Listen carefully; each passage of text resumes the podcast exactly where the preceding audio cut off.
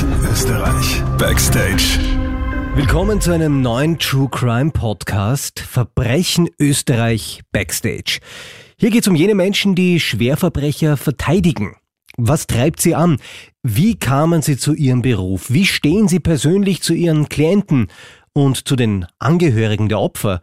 Strafverteidiger führen uns Backstage und reden Klartext. Ich bin Mischa Kronenfels, Chefredakteur von Krone Hit.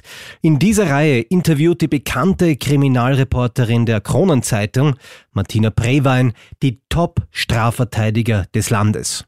Wir beginnen mit Astrid Wagner. Hallo, freut mich. Hallo, Servus. Martina, um dem Ganzen ein bisschen Transparenz zu geben, ihr zwei kennt euch und zwar schon sehr lange aus beruflichen Gründen logischerweise. Du bist Kriminalreporterin, Frau Dr. Astrid Wagner ist Strafverteidigerin. Natürlich arbeitet man zusammen und deswegen werdet ihr euch heute auch duzen. Habt ihr euch eigentlich kennengelernt? Ja, wir haben uns eigentlich kennengelernt, äh, wie die Astrid noch gar keine Anwältin war. Mhm. Erinnerst du dich daran? Nein, eigentlich nicht. Eben, wir kennen uns ja schon so lange, dass ich das eigentlich gar nicht mehr weiß. Also das war kurz vorm Prozess vom Jack Unterweger. Okay. Und ich war damals eine ganz junge Reporterin. Du warst ja. damals auch eine ganz eine junge Juristin, ja, okay. aber noch keine Strafverteidigerin. Und wir haben uns getroffen in einem Kaffeehaus ähm, gegenüber äh, des Landesgerichts. Das Paragraph, nicht? In Café Paragraph. Mhm. Café Paragraph, genau, ja. haben wir uns getroffen. Und da habe ich mit dir ein Interview gemacht zum Unterweger, weil okay. du ja damals ähm, sozusagen die Geliebte, die letzte Geliebte warst ja, ja Geliebte, Vertraute, alle möglichen genau, Ausdrücke ja. hat es da gegeben. Ja. ja, und da haben wir damals ein, ein langes Interview gemacht. Ja, das habe ich irgendwie verdrängt, gell? Aber da ist ja so viel passiert, da habe ich ja so viele Interviews damals gegeben, da ist ja das alles über mich sozusagen äh, ja gefallen, gell? Ich das habe ich ja. offensichtlich verdrängt, ja. Ja, und dadurch bist du ja auch irgendwie überhaupt der Öffentlichkeit schon damals bekannt geworden, ohne dass du noch Strafverteidigerin warst, ja? Naja, das war im ähm. Zusammenhang mit so einem Strafrichter, nicht? Da hat man mir ja noch unterstellt, dass ich mit diesem Richter sozusagen ein nahe Verhältnis hätte. Es ist ja wegen mir sogar ein Richter wegen Befangenheit abgesetzt worden. Der erste für Jack Unterweger vorgesehene Richter ist ja abgesetzt worden, weil ich damals bei ihm Rechtspraktikantin war. Das muss man sich mal vorstellen, gell? Mhm bisschen überschätzt, meine Rolle, würde ich mal sagen. ja, vielleicht naja, können wir ganz kurz noch über Ihre Rolle sprechen in diesem Fall, weil viele unserer jungen Zuhörerinnen werden vielleicht die ganze Geschichte rund um Jack Unterweger, den Häfenpoeten, gar nicht kennen. Jack Unterweger in den 70er Jahren verurteilt eine, äh, wegen Mordes an einer mhm. Frau in Deutschland, äh, wurde verurteilt, ist im, im Gefängnis gesessen, wurde dann mhm. als großes äh, Resozialisierungsprojekt sozusagen wieder freigelassen und musste dann wieder ins Gefängnis, weil er mutmaßlich damals elf, glaube ich, elf. Es waren insgesamt äh, Prostituierte. elf Prostituierte. Und im Zuge dieses Prozesses haben Sie Jack Unterweger äh, kennengelernt. Können genau. Sie das vielleicht Naja, es ist so, ich habe mich natürlich schon immer, ja, mhm. ich war natürlich noch nicht Strafverteidigerin, ja. aber schon als äh, junge Studentin habe ich ja diese ganze Kriminalliteratur, dieses True Crime, was ja auch schon damals gegeben hat. Ja, da hat es ja den Minusmann gegeben und eben auch Jack Unterweger hat geschrieben. Und solche Bücher habe ich schon als junge Juristin und als junge Studentin verschlungen. Und ich kannte eben auch Jack Unterweger äh, als Schriftsteller, nicht? Und dann plötzlich, das war ja für mich ein bisschen so erschütternd, ja, plötzlich lese ich in der Zeitung, dass dieser Jack Unterweger, den ich als Autor geschätzt habe, dass der jetzt plötzlich ein Prostituiertenmörder sein soll. Also nicht nur ein einfacher Mörder, sondern sogar ein elffacher Mörder. Gell? Aber warum hast du eigentlich sofort, weil du hast ihn ja besucht auch mhm. im, im Gefängnis, zuerst einmal geschrieben, ähm, du hast mir mal erzählt, du hast ihm ja zuerst geschrieben mhm. und hast dann gewartet auf einen Brief und der ist dann irgendwann hast du dann wirklich einen Brief zurückbekommen und genau, er hat dich das, eingeladen. Hat ja eigentlich, das war für mich der Startschuss, mein blöder Ausdruck jetzt Startschuss, aber er hat diesen Selbstmordversuch gemacht, gell? Und das hat mich dann irgendwie so erschüttert, ja. Ich habe und er war auch so vorverurteilt. Das hat mich auch so gestört, ja, dass in den Medien, äh, dass das so ein, wirklich, es war schon sehr reißerisch und das Beste und er war ja wirklich schon vorverurteilt. Und da habe ich mich dann wirklich ganz spontan entschlossen, jetzt schreibe ich ihm mal einen Brief und ich weiß auch noch die ersten Worte, also so sehr geehrter Herr Unterweger, es gibt noch Menschen, die Sie noch nicht vorverurteilt haben. Ich bin eine junge Juristin und ich sehe das ganz anders, bla bla bla, nicht? Also das war dieser erste Brief und äh, ja, ein paar Wochen später ist dann die Antwort gekommen Und ich weiß, dass ich dann sofort natürlich dann, ich habe mich dann gefreut, ne, der antwortet ja sogar. Und äh, ich habe ihn dann sofort am selben Abend noch zurückgeschrieben. Und du hast ihn dann auch bald besucht. Genau. Und richtig, du hast ja. dich ja dann auch in ihn verliebt. Also du wirst ja nicht zuerst, wie du, ihn, wie du ihm den Brief geschrieben hast, schon verliebt in ihn gewesen sein. Nein, ich habe ihn natürlich irgendwie auch bewundert und das hat mir schon Respekt eingeflößt. Und man muss halt sagen, ich hat, war halt damals noch sehr unbedarft und jung und aus, aus guten Verhältnissen. Und er war sozusagen das ganz andere, nicht? Er hat eben dieses, äh, diesen Background gehabt, äh, eben, ja, er ist Zuhälter da in, in den 70er Jahren und, und Schwerkriminalität und das hat mich halt fasziniert. Dieser, dieser Gegensatz hat mich angezogen, aber verliebt, äh, ja, verliebt habe ich mich relativ schnell, ja, das schon. Ähm, ja, das sofort ist es nicht gegangen, aber das ist so ein fließender Übergang gewesen. Und man muss sagen, er hatte damals auch noch eine Freundin gehabt, wie ich ihn das erste Mal äh, besucht habe. Ne? Ja, aber die war ja dann relativ bald auch ja, weg. Ja, die hat die dann relativ also, bald verabschiedet ja. nicht? und dann sozusagen bahnfrei für mich eben gemacht. Und ja. Aber, aber was hat dich an ihm so fasziniert? Also, dass man sich in jemanden verliebt, da muss einen ja auch etwas faszinieren an diesem Menschen. Naja, es ist schon ein Mensch gewesen, das muss ich auch äh, jetzt noch rückblickend sagen, wo ich doch schon so viele äh, Jahre jetzt das schon her ist, äh, der dieses Widersprüchliche, ja. Er hat äh, einfach Natürlich, ich war damals auch jünger, ja, der, äh, jetzt aufgrund meiner Lebenserfahrung würde mich gewisse Sachen vielleicht jetzt nicht mehr so beeindrucken, ja, das, das kommt dazu, die Jugend. Aber was an ihm faszinierend war, war schon dieses Diametrale, ja, dass er einerseits eben diese harte Seite an sich gehabt hat, ja, auch dieses harte Leben, und was er eben alles äh, gemacht hat und, und diese, dieses, dieses Häfenmilieu sozusagen, dieses harte. Und andererseits war er doch auch, das klingt jetzt klischeehaft, aber er hatte schon auch eine sehr sensible Seite, eine sogenannte Künstlerseele. Er hat sehr auch eingehen können in Gesprächen auf mich, ja. Und das äh, war eben schon das Faszinierende. Ja, und inwiefern an was erinnerst du dich da zum Beispiel? Also an irgendein Gespräch, also in dem er besonders auf dich eingegangen ist? Hast du zu der Zeit irgendwelche besonderen Probleme gehabt oder ähm, gab es da irgendetwas, das dich wirklich belastet hat und er hat dir dabei geholfen oder so? Naja, das waren viele Situationen natürlich, nicht? Also wir haben äh, sehr allgemeine Gespräche auch geführt und äh, da, ja, äh, ich, ich kann, muss gestehen, ich kann mich jetzt an ein ganz konkretes Gespräch mich eigentlich nicht erinnern. Ich weiß nur, ich war damals schon insofern belastet, als meine Mutter sehr krank war. Ja. Und ähm, ja, es war dann so, dass meine Mutter sich, wie soll ich sagen, meine Eltern, äh, die Einstellung meiner Eltern war damals so, äh, sie haben gewusst, äh, es hat keinen Sinn mehr, etwas zu verbieten. Ja, also sie wären nicht auf die Idee gekommen zu sagen, du, du darfst den jetzt nicht besuchen oder sie haben also gar nichts gesagt. Ja, aber meine Mutter hat sich natürlich Sorgen gemacht und sie hat das dann so gelöst, dass, dass auch sie dem Jack geschrieben hat, ja, sozusagen, dass sie eben die Mutter ist und so weiter. Und er hat ja auch zurückgeschrieben. Und ähm, ja, und, und schon, äh, dass, dass er so eingegangen ist, auch auf diese Probleme, die es damals gegeben hat, aufgrund der Krankheit meiner Mutter, äh, das hat mich auch schon sehr berührt, ja. Und äh, ja, er war auch ein sehr vielfältiger Mensch. Er, er war auch so, wie soll ich sagen, ich habe dann sehr viele Menschen kennengelernt durch ihn, ja. Es hat sich ein bisschen auch eine neue Welt für mich geöffnet, ja. Das war ihm auch ein großes Bedürfnis, dass ich eben auch andere Menschen kennenlerne, äh, die eben auch zu ihm halten, die ihm auch nahestehen. Gell? Also ein bisschen hat mein Freundeskreis gewechselt, ja. Äh, es hat Menschen gegeben, wenige, die, also wenn, dann haben sie hinter meinen Rücken gesprochen. Ja. Es hat mir ja keiner ins Gesicht gesagt, sozusagen. Das hat ja keiner getraut, ja. Aber natürlich äh, hat es eben Menschen gegeben, gerade in Juristenkreisen, die das dann abgelehnt haben, ja, äh, die dann eben gemeint haben, ja, also mit dem Unterweger, das, da wollen wir nichts zu tun haben. Eine Freundin hat sich wirklich von mir verabschiedet sozusagen. Die hat geglaubt, wenn sie mit mir Kontakt hat, dass dann ihre Karriere verpfuscht ist, ja. Sie hat aber übrigens nie Karriere gemacht. Aber ich habe dann ganz andere und neue Leute kennengelernt, ja, eben gerade durch den Check. Und das war auch etwas, was mich, was ich interessant gefunden habe. Ja. Ich habe schon viele interessante Menschen kennengelernt durch ihn. Auch sehr interessante Frauen. Und wie weit hat überhaupt ähm, er dein weiteres Leben beeinflusst? Also auf der einen Seite, ähm, dass du sagst, du hast durch ihn andere Menschen kennengelernt, da bist du doch auch in andere Kreise gekommen, ja. Mhm. Aber auf der anderen Seite jetzt auch, wenn wir, also du bist jetzt eine sehr erfolgreiche Strafverteidigerin, äh, bist du auch zu diesem Beruf durch ihn gekommen? Also, dass du dann wirklich einschlägst diesen Weg, also dass du Verbrecher verteidigst?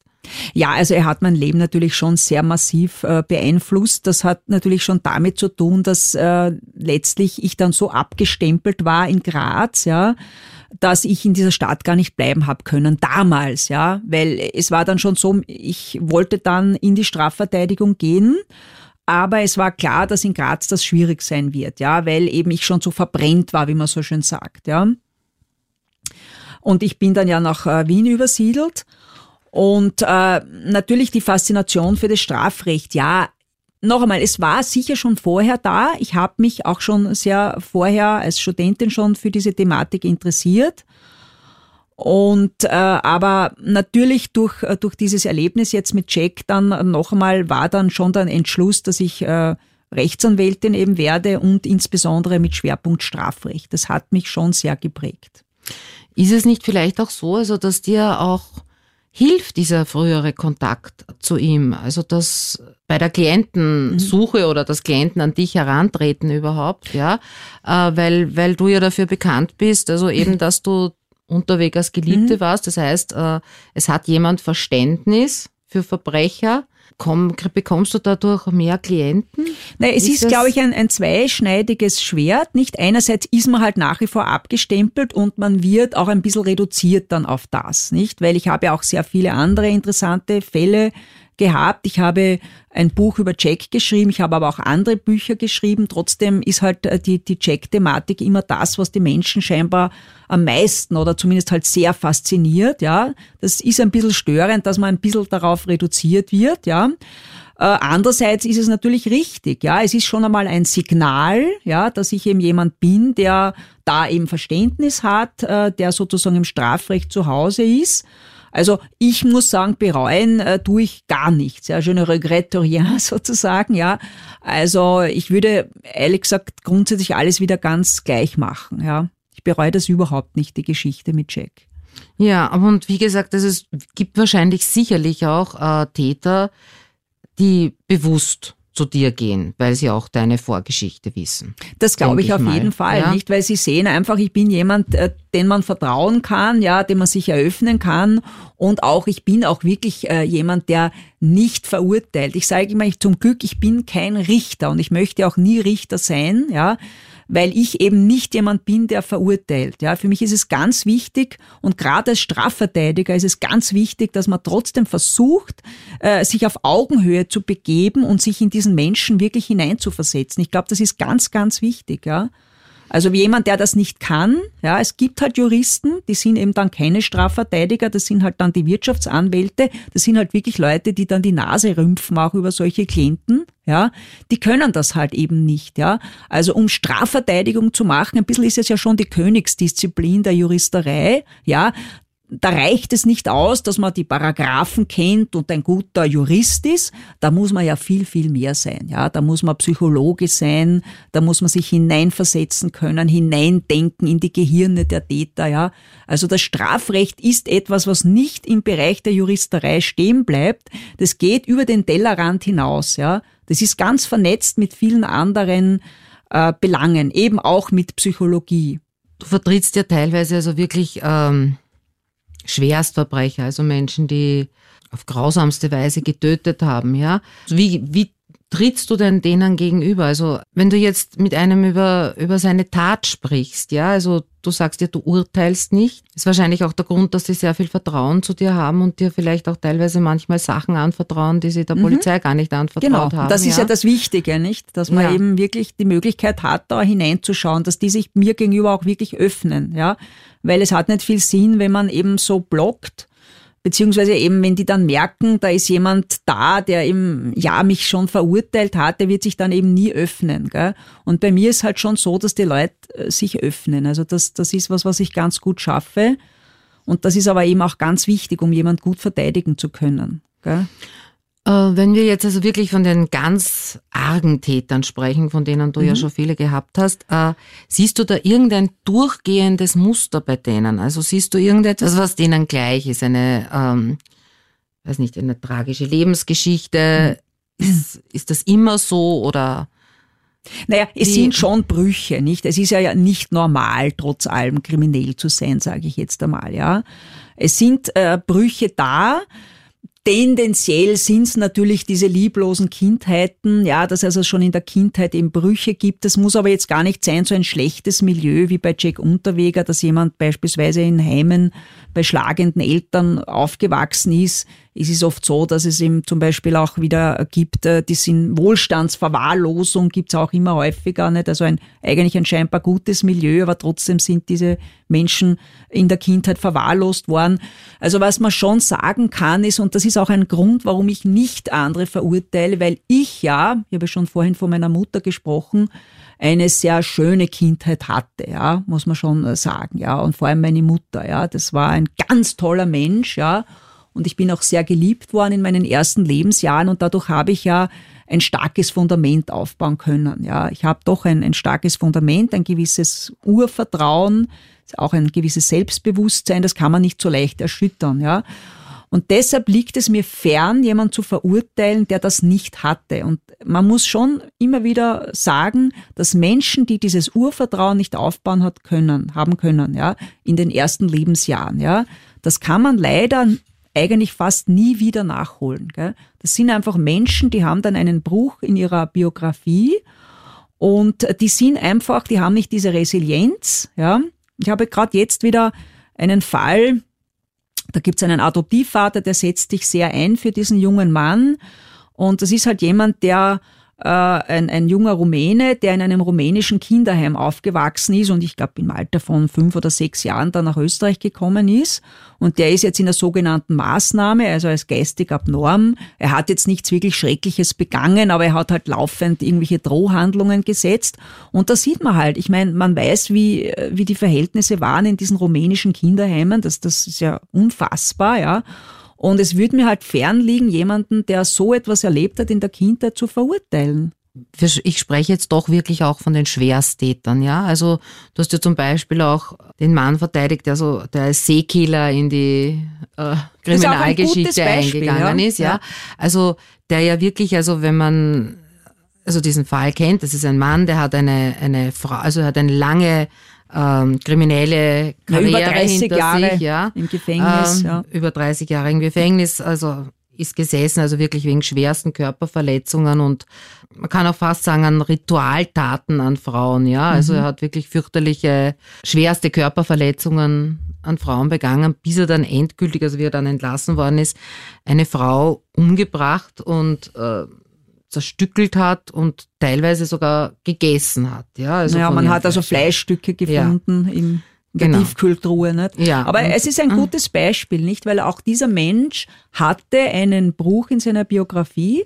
Er stammt zwar aus guten Verhältnissen, ja, die, die Eltern hatten eine Druckerei, aber er war in den ersten Lebensjahren aufgewachsen bei liebevollen Großeltern im Burgenland und ist dann halt nach Wien gekommen und da war das so eine Unternehmerfamilie. Er war der einzige Sohn und er war sehr liebesbedürftig, aber die Mutter war sehr dominant und er war sozusagen vorgesehen, auserkoren als Firmenerbe und nur Geld, Geld, Geld war wichtig, ja, das Materielle.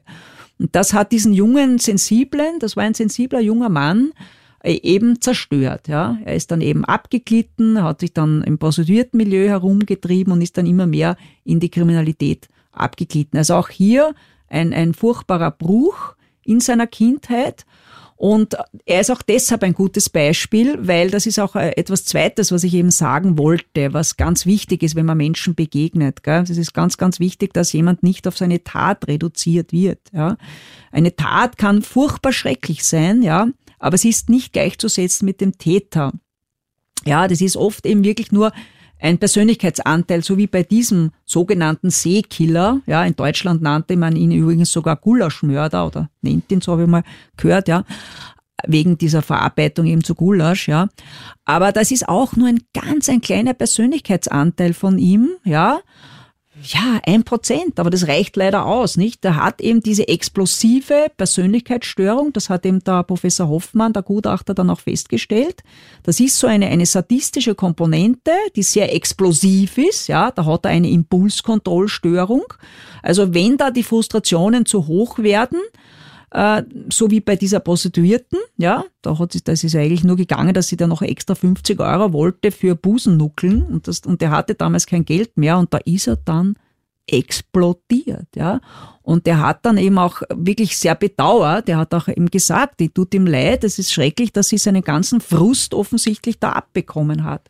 Und er ist trotzdem ein liebevoller Vater, und vor allem auch liebevoller Großvater immer gewesen. Also diese kurze Zeit, die er draußen war, hat er sich auch um seine Enkelkinder gekümmert, hat äh, beim Übersiedeln geholfen. Aber leider hat es halt diese Komponente gegeben, dass er da explodiert ist und diese Prostituierte dann eben erdrosselt hat oder erwürgt, ja. Aber nichtsdestotrotz, er gehört sicherlich zu diesen Menschen, die sozusagen einen wirklich bösen Teil in sich haben. Aber was ist da also, dass äh, einen Menschen sozusagen, ich sage das jetzt sehr überzeichnet, aber von einer Sekunde zur anderen zum Monster werden lässt?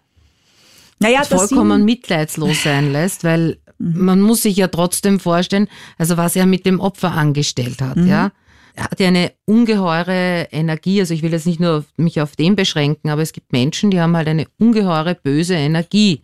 Ja, da brechen Dämme. Man kann es nicht anders sagen, gell? Weil wir haben ja grundsätzlich, äh, wie soll ich sagen, äh, einerseits haben wir natürlich diese, diese Hemmschwelle, auch das Strafrecht nicht. Also Mensch, also ist eben die Frage, wenn gewisse Sachen nicht verboten wären, ob es da nicht noch mehr strafbare Handlungen gäbe. Ich glaube es ja schon, nicht? Das sieht man ja ganz gut an den Tierquälern, nicht? Weil das ist eben, ja, sehr niederschwellig, nicht? Mit geringen Strafen bedroht und man sieht ja, was Menschen da mit Tieren oft aufführen. Und ich glaube schon, wenn das mit höheren Strafen sozusagen geahndet würde, dass viele sich dann halt ein bisschen zurücknehmen würden, aus Angst eben vor Strafe. Das ist natürlich das eine, ja. Bei Menschen traut man sich halt nicht, weil das hat ja schlimmere Konsequenzen, ja. Nur dann gibt's halt diese Menschen, wie eben, ich sage jetzt salopp im Seekiller wiederum, wenn wir schon bei dem Ausdruck bleiben wollen, ja, da ist halt, äh, wie soll ich sagen, da ist so eine starke Energie da. Also da, das ist halt ein Mensch, der äh, scheinbar äh, die Frustrationen so lange in sich hineinfrisst, ja, äh, und dann kommt eben der Punkt, wo er dann eben völlig explodiert. Ich meine, das ist ja das sogenannte Böse. Ja. Was, was ich auch sagen muss, tendenziell. Es, ist, es, es gibt eben, also was man schon sagen muss, es gibt nicht den Mörder schlechthin, den Bösen schlechthin. Ja, das, ich habe doch schon sehr viele Mörder jetzt äh, verteidigt in meiner ganzen Karriere und kann also nur sagen, den Prototypen gibt's nicht. Ja, aber es gibt eine gewisse Tendenz, muss man sagen, das sind also auch Menschen, die zum Beispiel lang herunterschlucken. Das sind ja sozusagen gerade so Beziehungstäter, da ist es ja oft zu beobachten. Da sind es eben nicht so sehr die Männer, die regelmäßig ihre Frauen verprügeln, ja. Die töten es dann meistens halt nicht, nicht? Weil das sind halt dann Männer, die immer wieder zur Gewalt neigen und dann bauen sie halt ihre Aggressionen wieder ab und dann geht's halt wieder weiter, bis die Frau hoffentlich endlich irgendwann den Schlussstrich zieht, ja.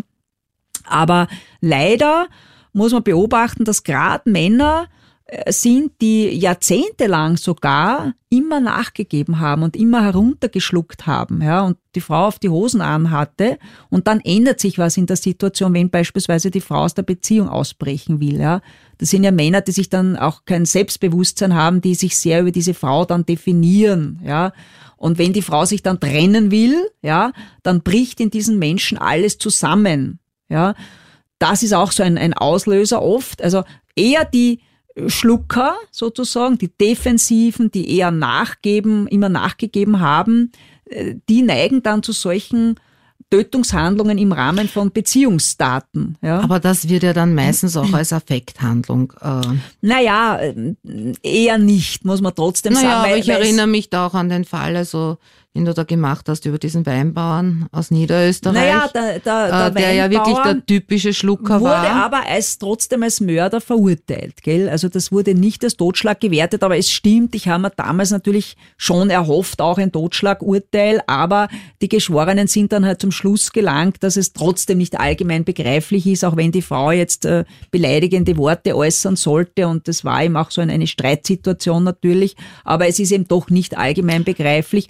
Aber er hat natürlich, das muss man sagen, äh, bei der Strafe selber hat man die Kirche im Dorf gelassen. Aber ich hatte einen, einen ähnlichen Fall, äh, der jahrelang seine Eltern äh, gepflegt hat, nicht?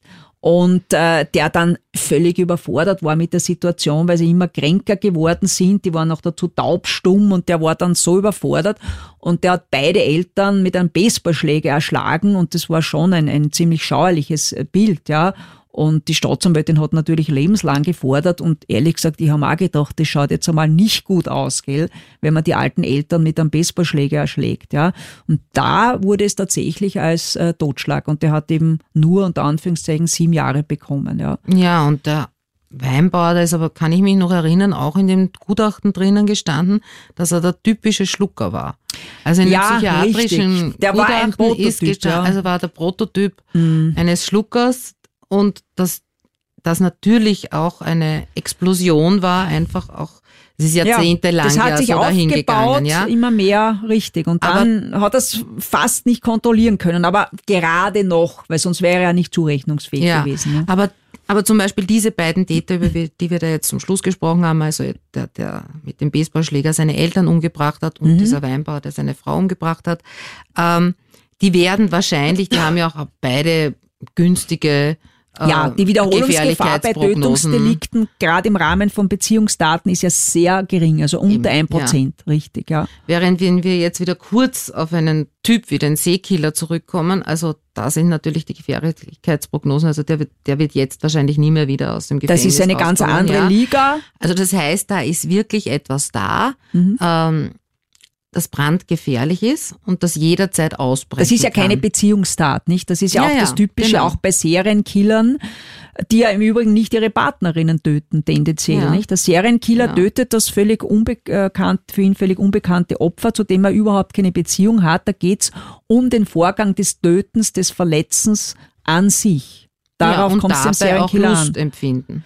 Genau, der Tötungsakt selber. Wobei beim sogenannten äh, Seekiller ist es, die, ist es fraglich, nicht? Also da habe ich mich schon auch mit einem Psychiater mal äh, unterhalten. Da ist es eher gegangen, das ist eher so ein explosiver Mensch. Das ist jemand, der einfach sich nicht in der Hand hat, der so explodiert in der Situation, da gibt's kein Bremsen mehr, da, da brechen alle Dämme und, und der kann sich nicht mehr zurückhalten und, und hat so eine Wut auf diese Frau, dass er einfach sie nicht mehr auslässt und sie ihm dann äh, erdrosselt. Wobei man muss dazu sagen, sie hat dann, äh, erwürgt hat er sie ja. Erdrosseln ist ja, wenn man mit einem aber Gegenstand, also mit einem Schal zum Beispiel und erwürgen ist mit bloßen Händen. Ne? Aber ist es bei dir so, wenn du jetzt äh, solchen Menschen gegenüber sitzt, läuft da vor dir auch manchmal so ein Film ab, also dass du dir denkst, ja, dieser Mensch, der jetzt mit mir da spricht, der hat aber dieses und jenes ja. getan. Oder wenn du zum Beispiel seine Hände siehst, dass du dir denkst, ja, mit diesen mhm. Händen hat er die Frau ermordet und hat äh, mhm. die Frau zerstückelt. Äh, ja, der, der Vergleich mit den Händen ist gut. Also das ist tatsächlich so, dass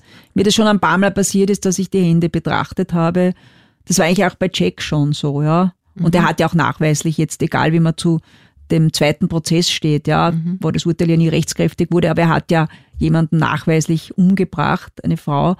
Und äh, da kommt es schon vor, also dass man so die Hände irgendwie, die sind ein bisschen so ein, ein, ein, ein Symbol oder, oder man schaut schon auf die Hände irgendwie und da kommt schon dieser Gedanke. Natürlich kommen immer wieder so Gedanken und ich weiß es eben auch, ja, dass er und auch Jack sicher eine ganz andere Seite hatte. Er hatte sicher eine andere Seite, ja, weil es hat ja Frauen gegeben, die ihn ganz anders beschrieben haben. Und das ist mir auch bei diesen anderen Tätern durchaus bewusst, ja, dass es eben diese andere Seite gibt, die ich zum Glück jetzt nicht zu Gesicht bekomme. Aber das ist etwas, was man eben weiß. Ja? Man sagt ja auch immer, es sind die Augen, sozusagen, durch die Augen blickt man in die Seele eines Menschen. Siehst du da, hast du da irgendetwas, weil so schaust du diesen Menschen in die Augen? Ja, gerade die Augen sind, äh, es hat einen Täter gegeben, äh, äh wo es besonders, der hatte besonders äh, schöne Augen auch, ja, sehr gutmütige Augen. Und tendenziell, ja, es sind gerade Menschen, die, wie soll ich sagen, bei Betrügern ist ja das auch bekannt, dass die sehr lange in die Augen schauen, gell? Also, man darf nicht so sehr geben auf das Äußere. Und gerade wenn die dich so unschuldig und liebevoll und so diesen unschuldigen Hundeblick ihr haben, ja, äh, da ist Vorsicht geboten, gell? weil das muss man wirklich sagen. Ich habe wirklich schon, ich habe schon sehr vielen Mördern ins Gesicht geblickt, ja, wo ich auch weiß, ja, was sie gemacht haben, ja. Was mir aufgefallen ist, ich habe vor, vor ganz vielen Jahren, ich habe ganz kurz einmal diesen, äh, diese Bestie von Favoriten, ja, äh, einmal besucht. Die, das Mandat habe ich aber damals nicht übernommen. Ich war mhm. damals noch Konzipientin. Und der Fall hätte mich dann interessiert gehabt. Er hat sich dann von einer Pflichtverteidigerin eben vertreten lassen. Und äh, ich muss sagen, der hat mich damals wirklich, da war ich auch noch relativ jung, ich war noch Konzipientin und ich habe ihn gesehen und habe ihm mit einem Schlag damals geglaubt, der ist unschuldig. Nicht? Also er hat mich mit verweinten Augen angeschaut, ja, und wirklich, er hat auch so, so schöne, ein bisschen melancholische Augen gehabt und so wie er mich angeschaut hat, ja, und aufgrund der Aktenlage weiß ich natürlich, dass das Urteil zu Recht ergangen ist, ja, und der ja auch noch die Maßnahme bekommen hat, ja. Und das hat sich auch wiederholt. Also es hat immer wieder Fälle gegeben und gerade wenn die so unschuldig reinschauen, ist, ist Vorsicht geboten. Also ich glaube gerade, dass bei den Augen, das, das kann sehr täuschen und es sind natürlich auch Menschen, die äh, gelernt haben, möglicherweise auch unbewusst, die sind auf keine Intellektuellen, aber sie wissen ganz einfach, wie man manipuliert, ja, wie man das Gegenüber eben für sich vereinnahmt. Die können das sehr gut. Hat dich schon einmal ein Klient besonders vereinnahmt oder manipuliert? Also wie, dass du dann draufgekommen bist, der hat dich in irgendeiner Weise manipuliert? Es hat Versuche gegeben, natürlich, ja. Es, es hat auch Klienten gegeben, äh, wo ich dann ein bisschen mehr Mitleid gehabt habe, dann ein bisschen mehr hineingesteigert habe, aber das ist nicht jemand, der mich wirklich dann manipuliert hat. Ja, das hat einen Fall gegeben, der hat es ja auch gestanden gehabt und der hat mir halt dann recht leid getan und ich habe für ihn ein sehr gutes Urteil dann letztlich erwirkt, weil ich eben mit, mit dem Plädoyer mich dann sehr hinein vertieft habe, den Fall und Privatgutachten eingeholt habe. Das, das gibt schon. Aber es hat natürlich schon eben diese Klienten gegeben, also auch ohne jetzt Namen zu nennen, auch wieder so ein konkreter Fall, der was wirklich Abscheuliches begangen hat. Und da war es eben auch so, dass er, dass ich auch am Anfang dann geglaubt habe, dass es nicht war. Und ich habe mir dann, wie gesagt, die Unterlagen alles angeschaut und der war aber sowas von, von schuldig. Ja, er hat es aber nie zugegeben. Und ich habe aber trotzdem wie eine Löwin gekämpft. Ja, ich habe mein Bestes gegeben und es war dann auch wirklich so, dass äh, immerhin zwei Geschworene oder waren es glaube ich drei sogar, ja, drei Geschworene äh, auf unschuldig dann waren, weil ich eben wirklich so viele Anträge gestellt habe und so viel in, in der Anklage, sagen wir so, zerstört habe. Ja. Da hat es eben so Telefonüberwachungen gegeben und die habe ich dann teilweise widerlegen können. Also ich glaube, wirklich sehr gute Arbeit geleistet, aber trotzdem, es war halt, und ehrlich gesagt, ich weiß, dass es, also es war klar aufgrund der Indizienlage, dass er der Täter war. Es war ein Indizienprozess, er ist auch verurteilt worden, es war ein Raubmord und äh, an einem jungen Mann, ja, und er hat auch lebenslang bekommen.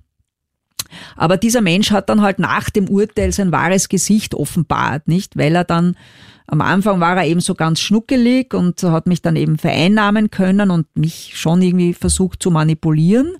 Und jetzt ist es halt so, aber das ist ja oft so bei, bei Strafverteidigern, dann ist halt der Anwalt schuld, ja, dass er selber vielleicht äh, diese Tat begangen hat, ja, und dass er nur selber schuld ist an dem Ganzen, das will er halt nicht wahrhaben, nicht? Und das sind halt so Menschen, da sind immer die anderen schuld.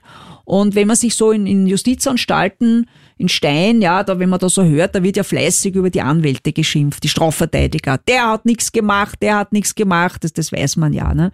Und das ist halt schon auch ein bisschen ein Charakterbild. Es gibt Menschen, die stehen zu ihren Taten, ich habe das gemacht, ich bereue das. Und dann gibt's halt welche, da ist immer halt irgendwer an der Schuld. Entweder ist die schwere Kindheit halt oder, oder die, die Ehegattin oder halt der Anwalt die schuld, nicht? Und das ist eben auch so einer, wie gesagt, der hat mich versucht zu manipulieren. Ganz am Anfang ist es auch gelungen.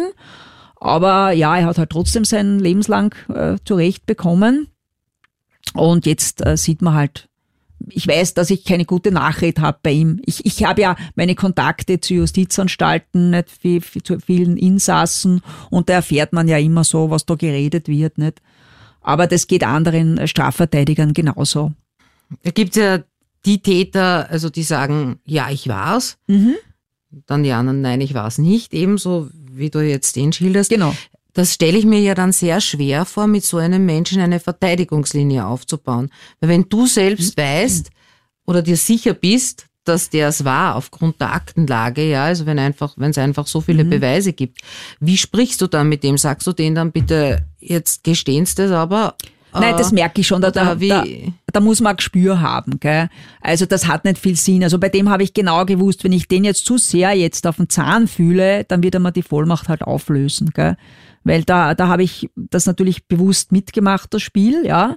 Ich habe natürlich mir selber anderes gedacht, ja, aber es war, ich glaube, ich war gerade deshalb besonders gut. Ich weiß nicht, wie ich jetzt sagen soll, das ist so ähnlich wie, wenn man weiß, der ist jetzt wirklich unschuldig, solche Fälle gibt's ja, ja. Wenn ich, wenn ich weiß, der Arme, der ist unschuldig und dann ist man ja wirklich, ehrlich gesagt, schon fast selber nervös, ja. Man ist ja dann viel besser, wenn man die Distanz hat, ja.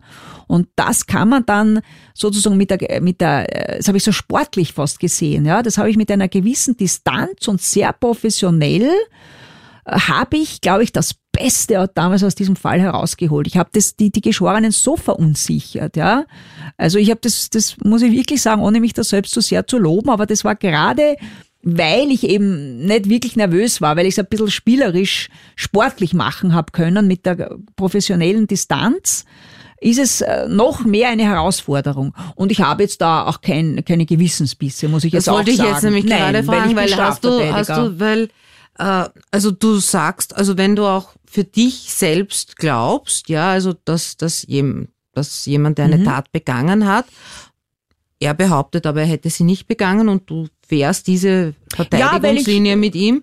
Ähm, hast du dann nicht irgendwie trotzdem irgendwie nein, ein schlechtes nein, Gewissen? Gar nicht. Äh, nein. Oder was empfindest du dann dem Opfer gegenüber? Na, schau, denkst du, du denkst aber, man muss ja, denkst du nicht auch an die Opfer? Naja, mein Gerechtigkeitsbegriff ist, wie, wie soll ich sagen, sehr, insofern sehr weit, wie soll ich sagen, es gibt ja sowieso keine Gerechtigkeit. Ja, das ganze Leben ist ja eine einzige Ungerechtigkeit. Ne? Der eine stirbt mit 20 an Krebs und das ist ja alles total, ist ja letztlich ein Spiel des Lebens. Ja, ich bin da ein bisschen so fatalistisch. Ja, ich glaube, dass das Leben wahrscheinlich einen, irgendeinen Sinn vielleicht äh, hat. Ja, hoffentlich. Ja, das ist wahrscheinlich ein Lernprozess für, für die Menschen. Ja, Gerechtigkeit gibt's nicht. Ja, äh, und es ist auch nicht meine Aufgabe, für Gerechtigkeit grundsätzlich jetzt äh, zu sorgen, sondern meine Aufgabe ist, den bestmöglich zu verteidigen. Ja, es gibt eh ein System und gerade in Österreich ist ja die Person des Richters extrem stark. Ja, wir haben ja diese, diese amtswegige Wahrheitsfindung. Der Richter kann eh alles und der Staatsanwalt ist ja wesentlich stärker sozusagen als der, der Strafverteidiger. Ja, ich bin ja eh die Letzte, die dann noch Fragen stellen kann.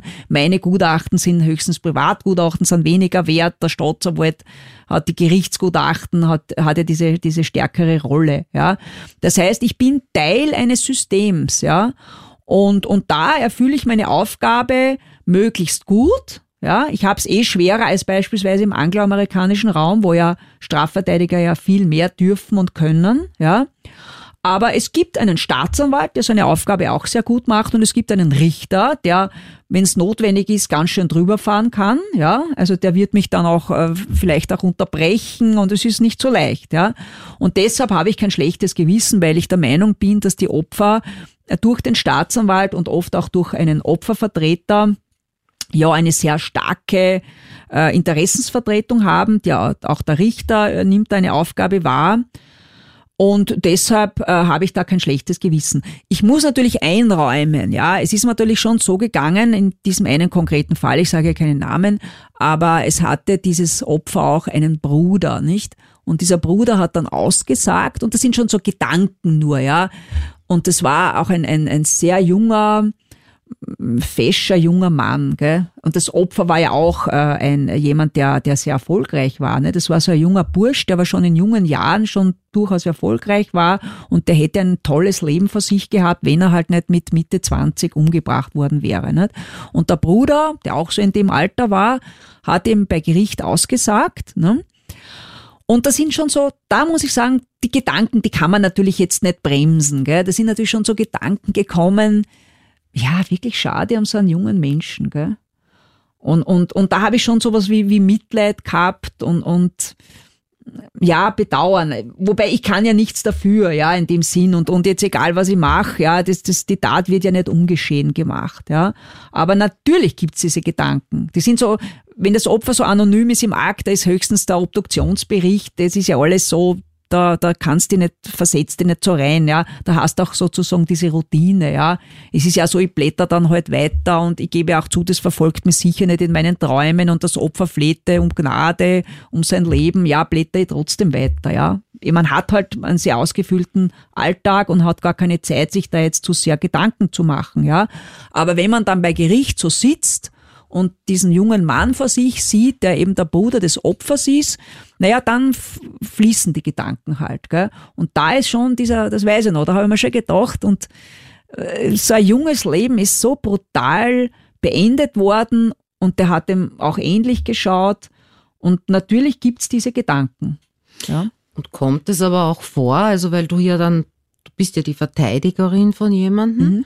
ähm, dass da die Angehörigen des Opfers, also die setzen dich ja dann vielleicht auch irgendwie ein bisschen gleich mit dem Täter oder mhm. zumindest, weil du auf seiner Seite mhm. ja auch bist. Äh, ähm, ist da schon jemals jemand zu dir hingekommen, also ein, ein Angehöriger von einem Opfer und, und ähm, hat versucht mit dir zu reden?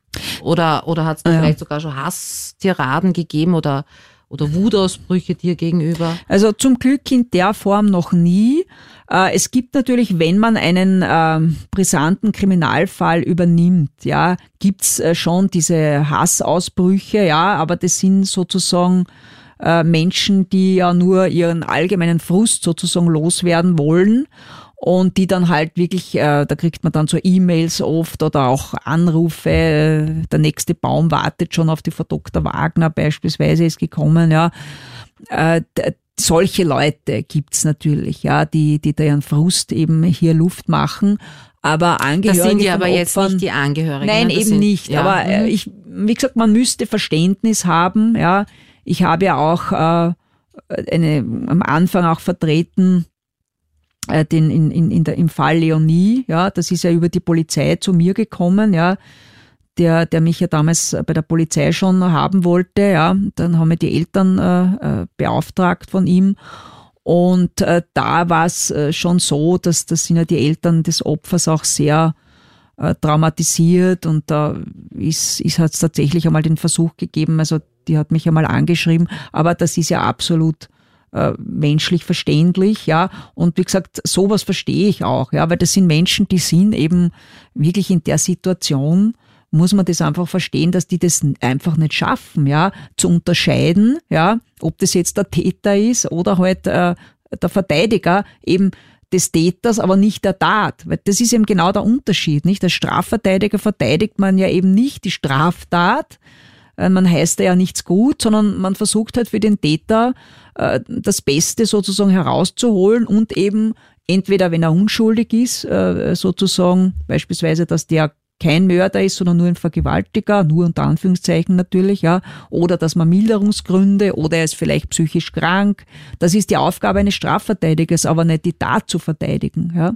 Aber wie gesagt, grundsätzlich ist mir das eigentlich sonst äh, noch nie passiert dass Angehörige von Opfern sozusagen da an mich herangetreten wären. Das war Teil 1 des Backstage-Interviews mit Astrid Wagner. In der nächsten Folge geht es nochmals um Jack Unterweger, auch darum, wie sie mit geistig abnormen Rechtsbrechern als Klienten umgeht und auch um Privates. Verbrechen Österreich. Backstage